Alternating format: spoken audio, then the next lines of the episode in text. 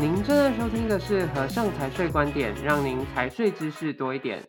各位听众，大家好，我是主持人 Clement。今天的嘉宾呢，我们请到了和盛国际顾问北区客服副理 Zoe。Zoe 呢，在和盛顾问有着多年的客服经验哦。今天我们要跟 Zoe 一起聊聊的是 COI 究竟是什么？为什么银行每年都急着催收这份文件呢？这话题我相信 Zoe 一定是信手拈来啊。那我们就先请 Zoe 跟大家打声招呼吧。嗨，听众朋友，大家好，我是 Zoe。嗨，Zoe。近年来啊，了解到这个银行对于 OBO 账户规范越来越严审了，特别是客户最近很常来电要申请 COI，公司的同仁呢也在忙着申请 COI。我每天都听到这个词诶，但我都没有真正了解过这个到底是什么样的文件。Zoe 是不是可以跟我们细说一下？OK。COI 的全名是 Certificate of Incumbency，中文名相信客户们已经耳熟能详，例如董事在职证明或是公司现况证明。这是一份由注册代理人根据该公司存放于注册办公室的资料而出具的文件，用来说明公司当下的状况。哦，所以 COI 包含的内容是很丰富的。不过，这样的文件为什么是要由代理人出具的？这是一个好问题。一般设立境外公司的国家中，除了香港是可以透过注册处网站公开查询以外，其他地区的设立资讯都是隐秘性的哦。嗯，公司文件也不会揭露到政府，但政府会管控这些注册代理人，他们被政府严格要求遵守代理人职权，并且需要随时审查公司资料，以维持资讯的完整。哦，那据我所知啦。以前针对 OBO 账户啊，银行是可以接受顾问公司或者是会计师的证明书的。那现在还有需要注册代理人所出具的 COI 证明吗？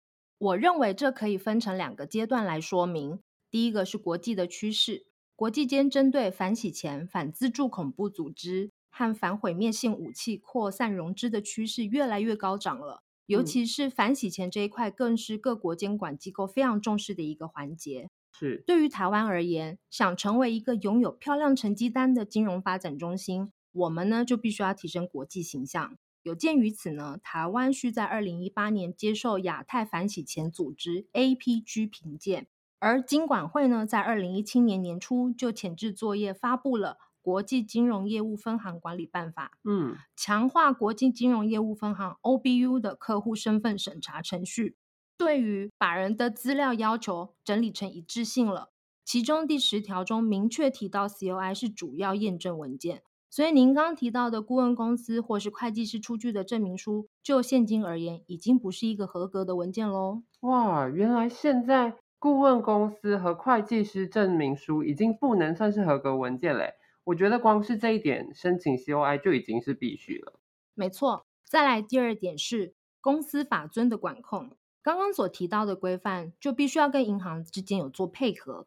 另外一大重点，既然反洗钱、反恐怖组织渗入，每一个银行的账户资讯就必须要透明啦，最终受益人必须要揭露。嗯，而先前提到，一般境外公司文件皆是隐秘性的，所以最主要而有利而被认可的文件就会是 COI。是，了解了，那我们可以从这个 COI 当中获取什么样的资讯呢？好的，既然 COI 它是一份董事在职证明，理所当然要呈现公司完整的状况，包含第一个公司的基本资讯有公司名、设立日期、注册编号、登记地址、设立国家。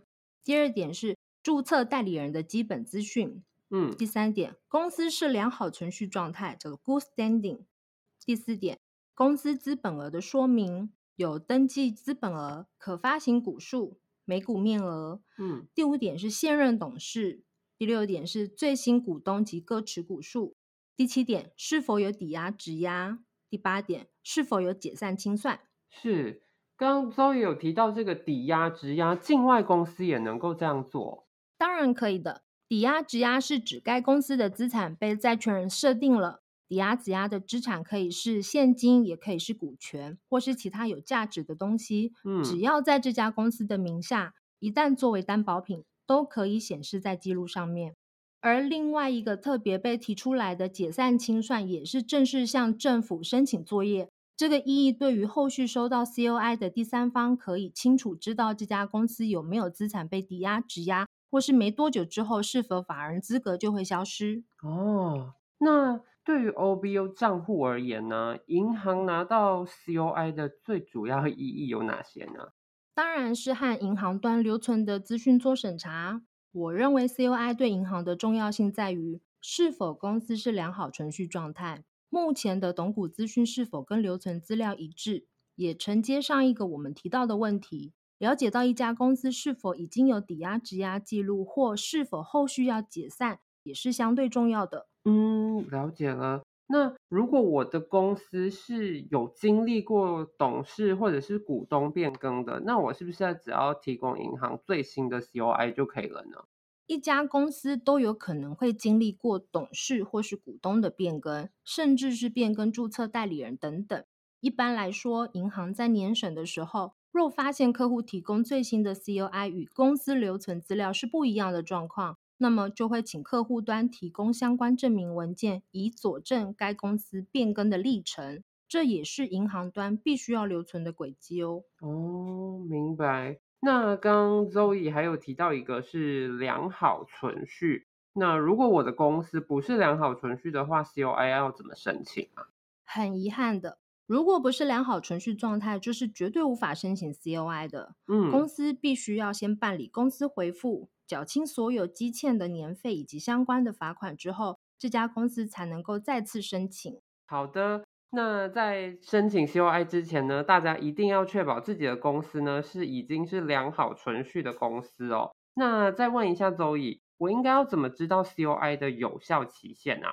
我大概多久需要申请一次，或者是说我可不可以申请一次就使用一辈子呢？这个问题真的是客户来电询问的第一名呢。但我必须提醒大家，COI 并不会写上有效期限哦，请记住，此份文件是代理人根据当下状况而签发的，代理人没有办法保证是否隔天客户就会进行变更，或是该公司的状况有异动，嗯，所以通常不会写上有效期限。对于持有 OBU 账户的客户而言，何时要申请 COI，通常就是银行通知要进行账户年审的时候了。是。我常常还听到客户会问说啊，银行要求要六个月内的 COI，那是不是每年就要申请两次啊？并不是这个意思啦。金管会颁布的管理办法有特别要求，银行在审查 COI 必须是六个月内核发的，是指你在申请 COI 的时候，签发日期需在当下时间点的六个月内哦。是哇，感谢周乙，终于在这里帮客户解惑了。那是不是还有什么文件是可以取代 COI 的呢？要有一份既符合法规，同时也需满足银行所审查重点的文件。我想目前是没有的。嗯，先前提到金管会颁布的范法中，另外一个有提到一份与 COI 并列的文件，是由注册国政府六个月内出具的存续证明 （Certificate of Good Standing），但这份文件并没有最重要的董股资讯。所以也是无法满足银行要求的。嗯，最后啊，想请问一下 Zoe，客户很担心的一个问题哦，就是他们提供了 COI 之后，银行还要额外问很多问题，是不是银行要开始审查这个 OBU 的账户了呢？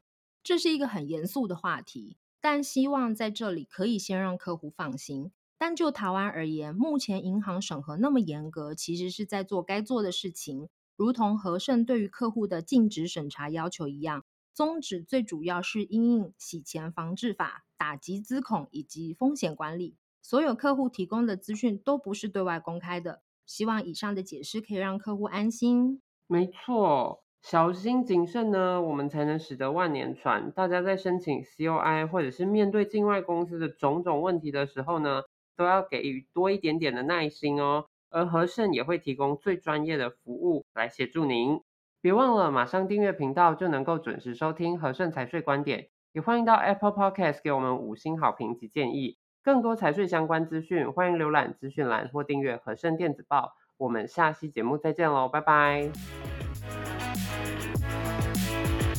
thank you